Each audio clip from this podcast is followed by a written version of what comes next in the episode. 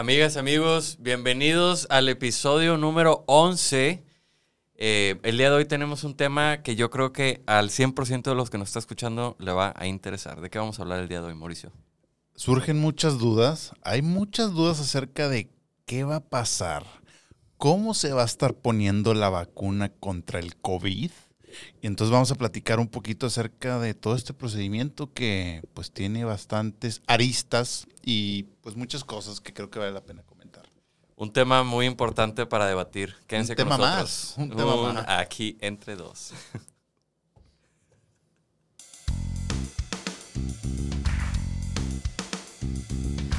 Aquí entre dos tiene el objetivo de entender la política de forma clara, directa y sin tanta vuelta. Hablamos de las cosas importantes y las no menos importantes. Aquí desmenuzamos qué pasa en la política, por qué sí, por qué no, todo para entender mejor lo que sucede en México. Que quede claro que todos los comentarios aquí vertidos son a título personal. Por lo que ya en confianza les pedimos que nos dejen aquí, Aquí entre, entre dos.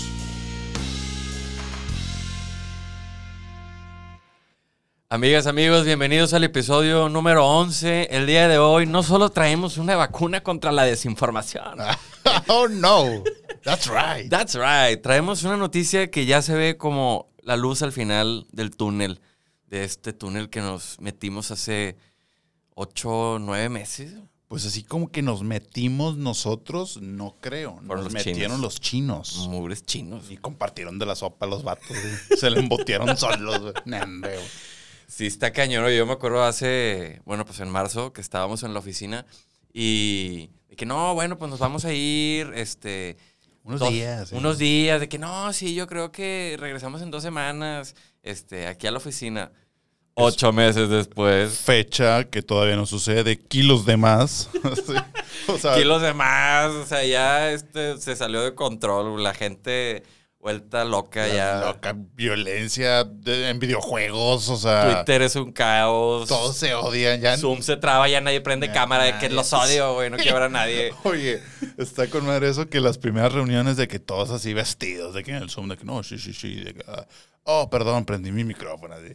Y ahorita de que ya les vale madre, Ah, ni, y- ni y- se conectan, güey, así los últimos cinco minutos de que presente. ya, nah. Y a veces a la gente haciendo experimentos con su persona, de que gente que nunca se había dejado la barba, se la deja, gente que se rapó, que se pintó el pelo, güey. O sea, como que ya todo el mundo es de que, güey, pues ya me vale madre, o sea, si voy a estar encerrado en mi casa, como deberían de estar todos los que nos están escuchando. Y nosotros. Y um, nosotros que estamos grabando desde la distancia. Esta es una actividad esencial. Esto, es un- esto lo grabamos en febrero. Ah, sí, sí, sí. Hoy estamos en febrero. nos- Nostradamus. Somos Nostradamus. Oye, no, deja tú eso, güey. Este. La raza que se transforma. La raza que ya no prende el micrófono. La raza que ya no prende la cámara, güey. La raza. ¿Qué más hay? O sea, ¿qué otra raza hay, güey? O sea, están también, yo he notado que hay mucha gente, digo, es natural obviamente por el tema del encierro, pero realmente hay gente que está mucho más sensible. O sea, yo sí he notado que hay Sí, gente que se altera claro, sí. mucho más rápido. Pues es obvio, güey. O sea, estamos encerrados, ya estás hasta la madre, porque es la neta, estar encerrados. Pero bueno, ni modo, este, no nos queda otra más que aguantar. Mira, lo que sí es que ya está cabrón, como ya es diciembre. O sea, si lo ves así en perspectiva, en retrospectiva, perdón. O sea, desde que inició esto, en marzo, ¿no? Como tú bien dices, oye, pues en todas las dependencias, ¿no? De gobierno, empresas, todo. Vámonos una semana. Yo me acuerdo así, eh, que, que pensé de que, ah, pues bueno, una semanilla, tranqui, ¿no? Sí. Y pues yo sí estoy trabajando desde entonces, pero... Este, No, pues pero- muchos. Afortunadamente, desde, trabajo, desde casa. Pero me da, me da risa que siento que al principio de la pandemia como que estábamos bien tontos en el manejo de la pandemia. Obviamente como nadie conocía qué onda, habían remedios que salían así en YouTube de que no, si hueles el vapor del agua en una olla hirviendo, eh, eso mata el COVID que puedas tener en la nariz. Y luego veías a la gente ahí de que, de que no, es que No, yo esto no me he contagiado leí". por eso, yo no me he contagiado por es- eso, eh. está- ahí está el remedio. No, no, no, la aspirina con limón y sal, así de que, güey, ¿qué, güey? No, hombre, o sea. Se, ha- se han sacado una sarta de cosas, güey, que... Pero sí, yo me acuerdo que al principio, yo o igual, no sé, que estaba en mi casa y, y yo me iba a lavar las manos cada 45 minutos, como si hubiera llegado el COVID que, en eh, la ventana, güey, así Eh, dice, eh, güey. eh, el COVID entró a robarme. Mi salud. Sí, güey, o sea, y ya ahorita, pues la verdad es que como que vamos, aprendiendo. Ahorita vas al baño y ni te lavas Ya, la mano. ni te lavas la mano, "Nah, los dientes ni te nah, lavas, ya". nah, ya. Ya van dos meses. Abajo los dentistas. Está cañón, güey. Sí, sí, sí, sí fue, fue, digo, hablamos de esto porque es parte del tema que vamos a discutir hoy, pero sí fue un año muy, o sea, ya si lo piensas ya en serio, en serio, o sea, medio psicodélico. Sí. O sea, toda la presión que hemos vivido a lo largo de este año por tema de, de- de empleo, por obviamente tema de salud, o sea, por... de por- gente que se nos ha adelantado, güey. o sea, gente conocidos, o sea, familiares que se, pues digo, a, a todos de, algún, de alguna forma tenemos un caso cercano que desafortunadamente pues perdió la batalla, ¿no? Entonces, este mix, esta combinación de, de sentimientos, de situaciones, realmente han llevado al máximo a muchas personas. O sea, yo por eso realmente cuando lo, lo que comentas, ¿no? Cuando te toca ver así ciertas personas, o inclusive nosotros, ¿no? Que así de que alterados, pues dices, güey, o sea, es, es- es- lo entiendes, ¿no? O sea, sí ha Entiendes, sido sí. mucha presión. Sí, pero bueno, pues esperemos que con el paso de los meses esto vaya mejorando. Al menos creo yo que poco a poco vamos como asentándonos en que esto, pues, o sea, al principio era un, en un proceso de negación. Todo el mundo pensaba que íbamos a regresar luego, luego a la vida normal. Y ahorita creo que ya la mayoría de la gente, hay dos, hay dos. O ya se desesperó y ya le vale madre y sale.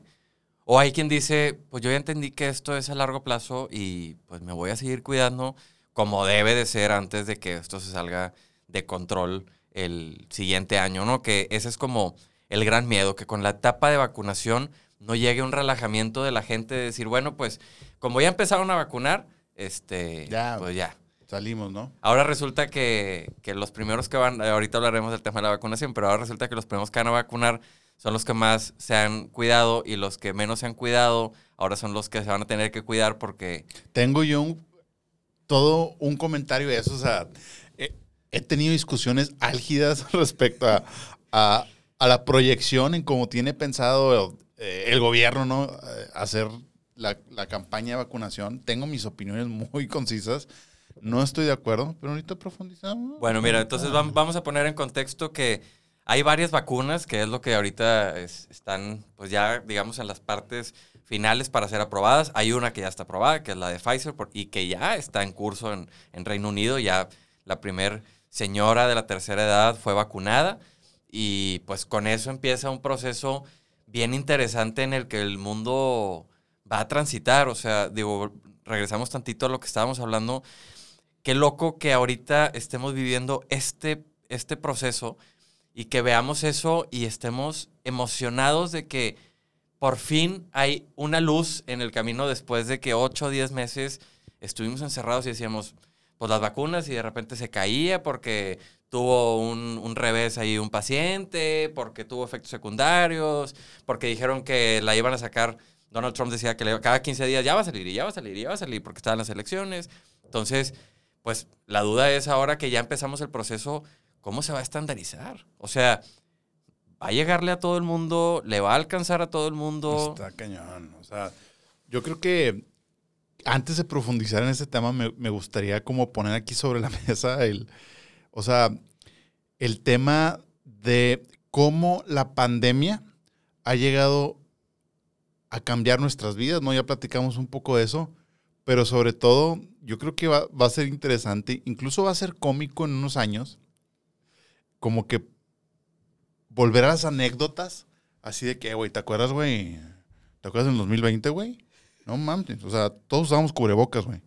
O sea, güey, piensa eso. Sí. O sea, güey, ya perdimos la noción de eso, pero está medio perturbante salir a la calle que todos usan cubrebocas. güey. O sea, yo me acuerdo antes de este tema, o sea, cuando veías a alguien con cubrebocas en la calle decías, Que, brother, ese dato ya no la libró. sí, o sea, tiene, un, tiene una enfermedad grave, Grave. porque ¿por qué está usando cubrebocas?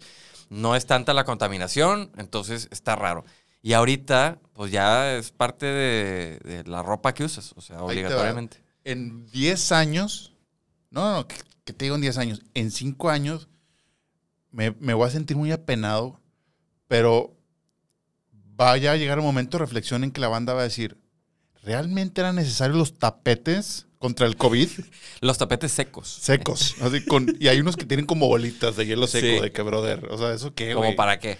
No, no, no. Eh, ah, ah, y entras a un lugar. Ah, eh, te faltó pasar por el tapete, ¿eh? Estoy seguro que el, el piso está más limpio que el agua Eso. que está en ese tapete. ¿Qué? Si es que tiene agua. Oye, y luego como si el COVID así avanzara por el tenis, así hacia tu pierna. Sí. De, de que, ay, ahorita lo voy a atacar y luego. Ah, no, se- no ¿por se limpió los pies. Sí, o, sea. O sea, está cabrón todas estas cosas ridículas. Muchas otras, pues sí, creo que, que han llegado para quedarse. O sea, también el hecho de, de, de tener una higiene Exacto. este, pues mayor, ¿no? Estar tratando de lavarse las manos, porque bueno, pues ahorita es COVID, pero realmente hay muchas enfermedades circulando. Entonces, hay cosas que como sociedad, como humanidad, sí vamos a rescatar. Pero hay unas muy ridículas, o sea, de verdad. Así, no me acuerdo en qué plaza comercial se lo platicaba a unos amigos. Esto yo creo que es lo más ridículo que he visto. Eh, no quiero decir la plaza comercial por dos razones. Una, porque no me acuerdo, y dos, porque pues no, no puedo. Pero este, llegué a una plaza comercial y me, y, y me iba a estacionar. Y haz de cuenta como si los vehículos fueran personas. De que un lugar habilitado, uno no. Un No, lugar habilitado, uno no. O sea, y lo dije, bueno, la lógica es que para cuando lleguen dos carros al mismo tiempo, pues no se tope la gente. Pues no, o sea, no tiene lógica. Te esperas a que se baje el otro, la otra Claro. persona del otro carro, luego te bajas tú. O sea, te lo juro que había un lugar habilitado. O sea, a eso hemos llegado. Es que el COVID viaja en coche. Está cañón, ¿no? Ay, aquí se va a parar alguien. Te estoy Ay, te estacionaste en el número par. Eres mío. En fin, pero bueno, esto como un ligero preámbulo. A- Sí. a- ahora sí, antes de, pues ya para entrar en materia, este, si quieres doy el preámbulo. Pues como lo platicamos al inicio, eh, ya se ve la luz, ya estamos más cerca de que formalmente inicie un periodo institucional este, mediante el cual, bueno, pues ya los gobiernos van a implementar, digo gobiernos refiriéndome a los países este, en todo el mundo, van a implementar ya pues, lo que sería formalmente una campaña de vacunación. Y como la demanda es tanta, por obvias razones, porque no es un problema que, que sea únicamente de México, sino está en todo el mundo, pues eh, las vacunas no son suficientes. Sobre todo, lo voy a decir, particularmente en un país como en México, que somos 130 millones de personas, estamos dentro, si mal no recuerdo, de los 10 países más poblados del mundo.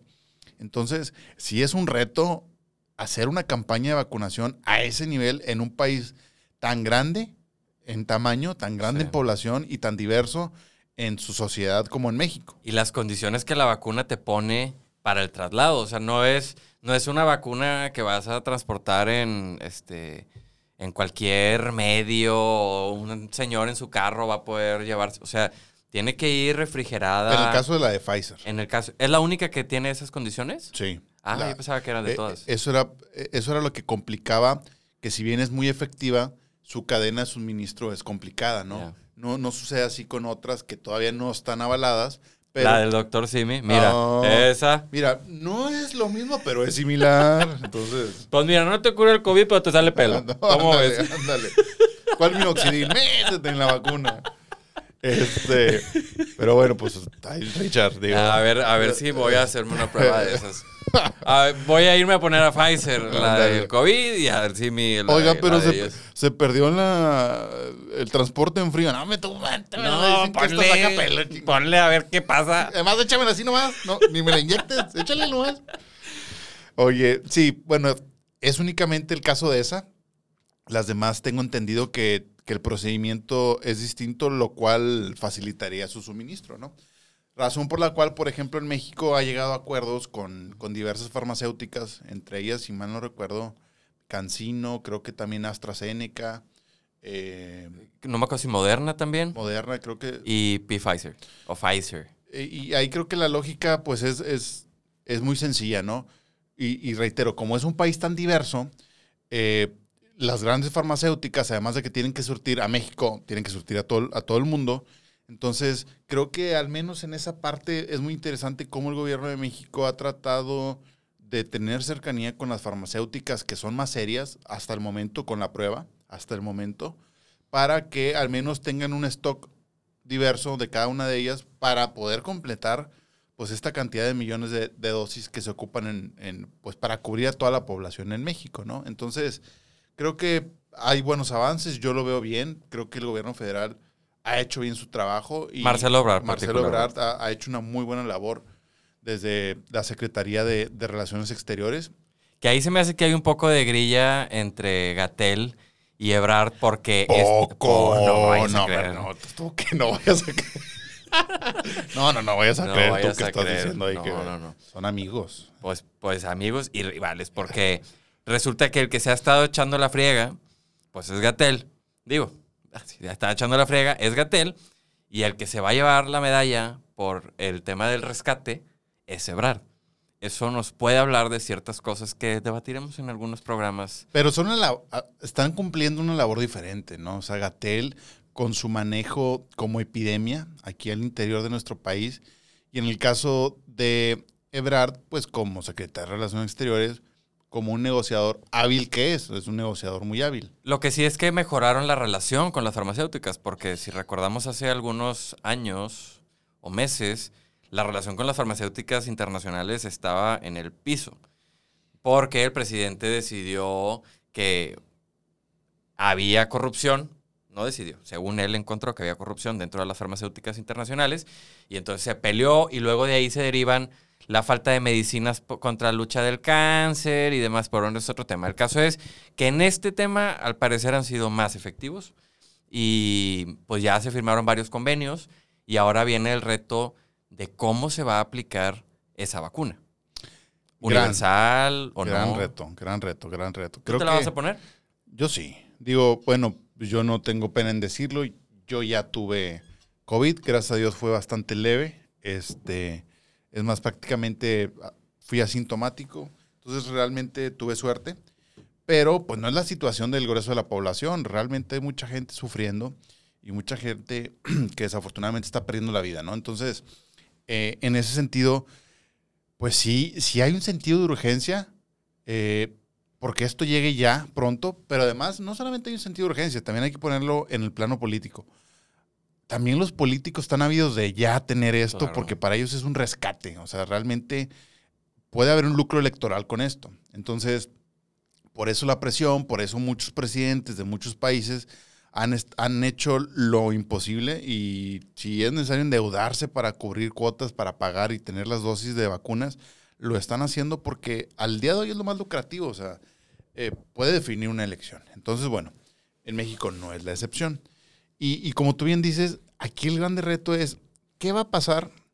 ¿Qué va a pasar en un país como en México, tan grande, repito, tan grande, tan diverso, este, con poblaciones en muchas partes del país, con grandes centros urbanos, con mucha población rural, con mucha población indígena?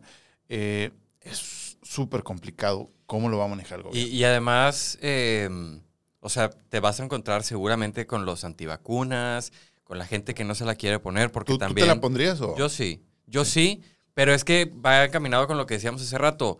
Pues tú, yo, quieres- tú porque va sobre pues, el minoxidil. yo porque eh, la del doctor Simi me va por el pelo. Ah, ok, ok, ok. Ya, ya, ya, ya, ok, ok. Este, al final, los que estamos en, en la gente de nuestra edad, pues vamos a ser los vacunados por ahí de, ahorita hablaremos de las fechas, pero de la segunda mitad del año. Ni me digas que me enojo. No, Me déjame, enojo. déjame te lo digo. Ok. El caso es que para entonces, pues ya vamos a tener seis meses de haber visto si funcionó o no la vacuna. O sea, con lo frío que se escuche, pero para cuando nos toque a nosotros, ya no es un tema experimental, porque ya la vacuna lleva seis meses poniéndose.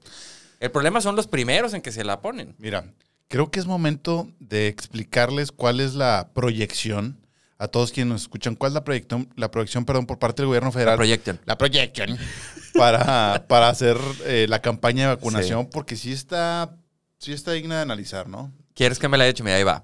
Échatela. La- Échala, ahí va. ¿Y Eh, cómo dice, la- cómo dice la la explicación, La explicación. sí, Etapa 1. La etapa 1 es el personal de salud de primera línea de control contra el COVID. Esto empieza en diciembre a febrero. Empieza. Empieza, esto empieza en diciembre a febrero 2021. Mm. Bueno, de diciembre a febrero del 21, primero el personal de salud. Eh, el personal de salud exclusivo tratando COVID. Exactamente, exactamente. Y luego, de febrero a abril del 2021 es personal de salud restante, como bien lo dices, y personas de 60 y más años. Ok. Entonces ahí entran todos los señores, señoras y médicos. lo- Los, los que tienen más de 60. que tienen más de 60 se vacunan de febrero a abril. Ajá. Y luego, de abril a mayo, las personas de 50 a 59 años, que entran todos los señores y señoras de 50 a 59 años. Ok, ahora de, entiendo. de mayo a junio, las personas de 40 a 49. Y, Híjole, pues ahí te toque. no, pues a mí todavía falta mucho. A mí me va a tocar ya de junio a marzo del 2022 No, hombre, compadre. la vacuna. Ya nos graduamos de tres carreras. y No, la- ya para entonces, mira.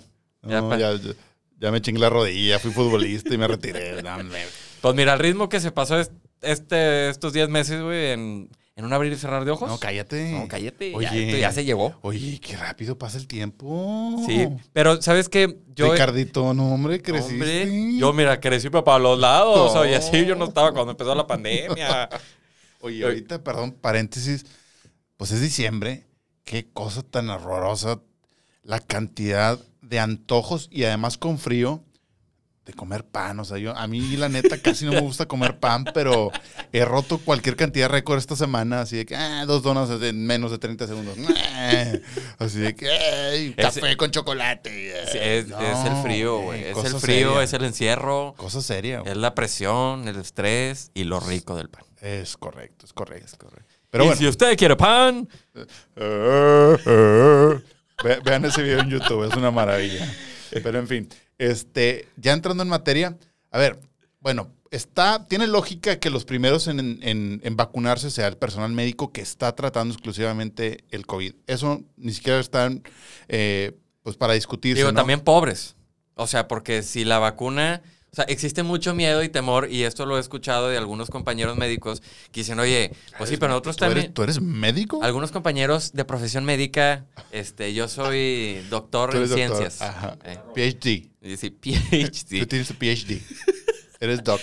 el doc. Pero- Entonces, Bueno, ah. eh, que también dicen, oye, pues igual tenemos miedo. O sea, no es como que por ser médicos estamos Superman, o sea, a- pero de- álgidos de que nos llegue la vacuna. O sea, también hay mucho miedo en ese lado. Pero bueno, pues son los primeros los que les toca porque son el frente de batalla y a- tenemos que hacer una mención especial de agradecimiento a todos los médicos, enfermeras, un minuto de aplauso porque la neta se han partido la maíz por todos nosotros. Entonces, bueno, pues ahí el, el anuncio y el Inclusive, desafortunadamente, algunos de ellos pues han perdido Sí. la vida. Entonces, bueno, pues sí, es una labor bastante digna y, y loable, ¿no? Entonces, e- exactamente, y muchísimas gracias a todos ellos y ellas.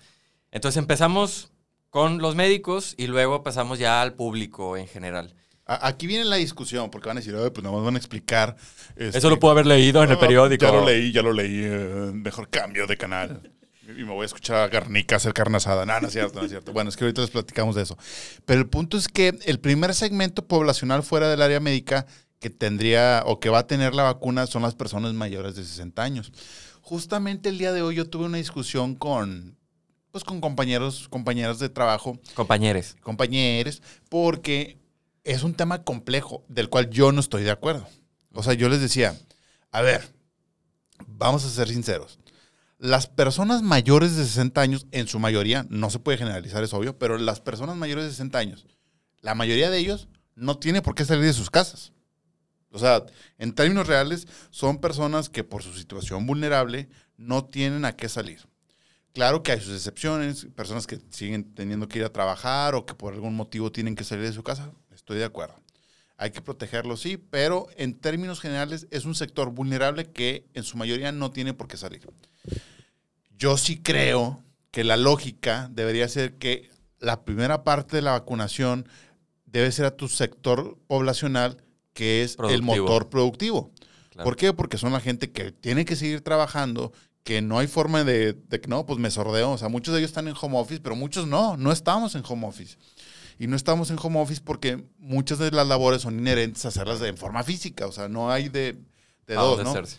Este, entonces, no encuentro yo realmente una explicación lógica de por qué vacunar a las personas que, en teoría, repito, no tienen por qué estar saliendo de sus casas primero y no vacunarnos, aquí me incluyo porque finalmente yo entro en ese sector, a las personas que, si bien somos jóvenes, pero eh, inevitablemente tenemos que cumplir ciertas labores que nos hacen estar fuera de nuestra casa laboralmente, ¿no? Digo, seguramente entiendo perfecto el, el- el comentario. Seguramente las razones van porque la mayoría de los contagios están en, en el sector de los 50 años en promedio y, eh, y pues porque son los más vulnerables. Es decir, no es lo mismo que le pegue a un joven de 30 años De acuerdo. que a, que a un señor de 60. Entonces, de esa forma, creo que puedes proteger. Además, no sé si tenga algo que ver con el número de vacunas y el proceso de vacunación.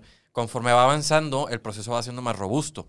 Bueno, O sea- sí, hay más, la demografía es más amplia. Y, y la producción de la vacuna también va siendo más grande. O sea, quizás también esté vinculado con ese, con De ese abasto, tema ¿no? de, de oferta-demanda, Sí. de poder decir, bueno, pues que nos alcance. Yo siempre he tenido la duda en- ya en el proceso de vacunación, si por ejemplo en algún momento, digo, Andrés Manuel ya dijo que no va a ser obligatoria la vacuna, pero si en algún momento algunas instancias van a sugerir fuertemente que te vacunes. O sea, si en algunos centros de trabajo o si, al, al- no sé, yo me puse a pensar, de, quizás en algún momento cuando vayas a renovar la visa te van a pedir que tengas Tu prueba de que... tu prueba de, de vacunación. Sí. O si vas a cruzar a Estados Unidos, pues como se hizo hace muchísimos años. Oye, pues antes de pasar, necesito que me enseñes que estuviste vacunado o que te vacunaste. Creo que van a tener que haber controles. Sucedía antes, ¿verdad? Sí, a nosotros cuando estábamos chicos, según yo, el que era sarampión, una de esas. Uy. Uy, híjoles. Ojalá. Una de esas, tenía, para cruzar a Estados Unidos tenías que enseñar tu tu cartilla de cartilla. vacunación. Y yo creo que algo así va a tener que suceder porque, pues al final, ¿cómo vas a controlar la pandemia? O sea, si la gente no se la pone o, o cómo vamos a asegurar, ahora hablando en el tema de la distribución, que le llegue a la gente más lejana, o sea, o a, o a los estados más pobres. ¿Cómo vamos a asegurar que les llegue, que se vacunen, que se protejan? Está complicado.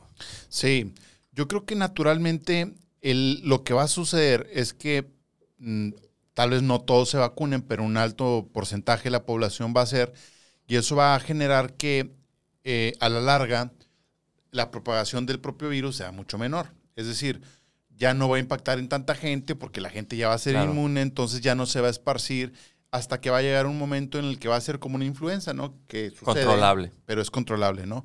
Eso por la parte de la propagación del virus. Y por la parte, por la parte de la distribución, de la distribución de, del virus, creo que es importante ahí porque este, eh, eh, respecto a la distribución de, de- de cómo se va a hacer, perdón, la vacuna, este me fui, brother, así como que, ¿qué estás diciendo? No, hombre, brother. No, te Es que a, distraes. esta- a- a estas horas yo ya no carburo. cabrón. Ya, Yo ya, nos dimos cuenta. ya. Entonces, la distribución del virus, lo que vamos a Eh, hacer. eh, entonces, ¿qué le, qué le estaba Ya diciendo? no anda sobre, güey. Como ahorita te dan la asada, Nada más, nada más, miren, quiero que todos los que nos están escuchando sepan que desde hace más de un mes nos está prometiendo Garnica que nos iba a hacer unas ribs. Ribs. Repito, red. ¿Ok? Unas ribs Revs. que de- debo de admitir que le salen muy bien. Pero es momento en el que hoy, hoy, que va a cumplir su promesa, la cumple a medias. Porque sí nos invitó, pero es carne asada y no estoy de acuerdo con eso. Entonces va a ser hoy y va a ser otro día. ¿Sí o no, Que sea ca- Sí. claro que sí, que sea carne asada y además Es ribs. correcto. ¿Por qué no le vamos a hacer feo a la carne asada? Ah, no, no, no. No, no, no, pues esta, esta es la tierra de la carne. Sí, sí, cómo no. Estamos Sí. aquí, tenemos malteada carne asada, tenemos Tenemos, carne de carne asada. Carne tenemos seca asada, carne seca no asada, este, huevo con carne asada asada. Huevo o sea, asado. Eh, todo, aquí todo. le ponemos a toda la carne, hombre. Pero bueno, en fin. Oye, entonces, volviendo al tema de, de la vacunación. eh, también yo tenía la duda sobre si esto eventualmente, Esto. esto eventualmente no pudiera eh, orillar a que haya una mayor desigualdad. O sea, puede ser que eventualmente haya un acceso a la vacuna y que sea desigual el acceso a la misma. Puede ser que a lo mejor la más efectiva te la vendan los hospitales privados porque son los que tienen acceso para conseguir, para trasladar, para asegurar que esa vacuna la puedan mantener ahí y las otras que tienen menos efectividad sean las que entreguen. O sea, está bien complicado. A mí ese tema eh, me gustaría y espero que así sea que el gobierno tenga los controles bien cuidados para que pues, la gente se pueda vacunar y el tema del COVID podamos ya sacarlo de la ecuación. Creo que en, un tema de administración de salud, sí, sí va a tener que hacer el gobierno una estrategia para mm, mantener ese monopolio de, de la salud pública como tal, como estrategia, Y con esto me refiero que va a tener que tener un control absoluto sobre hospitales privados, obviamente públicos, eh, clínicas, eh, laboratorios, para precisamente, o esperaría que así fuera, ¿verdad? No, no tengo la certeza de que así vaya a ser. Esperaría que así fuera para precisamente que no suceda eso que tú dices, de que existan, naturalmente pues va a haber competencia, ¿no? Por, por eso todos los laboratorios están haciendo sus, sus vacunas, pero al menos para que las posibilidades del el acceso a ellas pues sea equitativo, ¿no? Que eso es lo que al menos este, deben de cumplir y, y bueno, pues con el presupuesto que está destinado al tema de la salud pública, pues esperemos que sean las de más alta calidad, ¿no? Sí. Yo, yo sí veo que tal vez no sea una forma obligatoria, como tú bien dices, pero, pero ¿qué sucede, por ejemplo, y lo vivimos hace algunas semanas con las campañas de vacunación, por ejemplo, de, en el tema de la influenza? O sea, realmente yo nunca me la pongo y lo digo abiertamente, pero sí hay una, eh, una cultura de mucha gente que año con año va y se la pone. Sí. Entonces, tal vez, obviamente va a haber quienes no van a acudir a, a ponerse, en este caso, esta vacuna contra el COVID, pero creo que sí va a ser cultural, sobre todo porque la letalidad que ha existido y las familias que han perdido un ser querido, pues ya podemos decir que son muchas. Entonces, bajo ese contexto, la gente está sensible y, va a acudir porque pues, no quiere que le suceda eso, ¿no? Entonces, yo creo que ahí el miedo, el miedo más allá de, de que si la vacuna es efectiva o no, el miedo es, no, no, pues de esto a no, a no ponerme nada y que pueda suceder que pierda la vida, pues yo prefiero ya mejor ponérmela, ¿no? O sea, Y que yo creo que el llamado tiene que ser a que confiemos también en las instituciones de salud y en las farmacéuticas, porque no nos queda de otra. Yo he escuchado en los recientes días una sarta de cosas de gente que dice, yo no la voy a poner porque dicen que te porque deja... ya tengo pelo. Ah, Ay, porque a mí ya me salve. No, porque, porque dicen, o sea, imagínate los rumores, que te deja estéril. Y otros que porque si esa es la agenda que existe de las mafias de reducir la, la población a nivel mundial, entonces ahora van a aprovechar.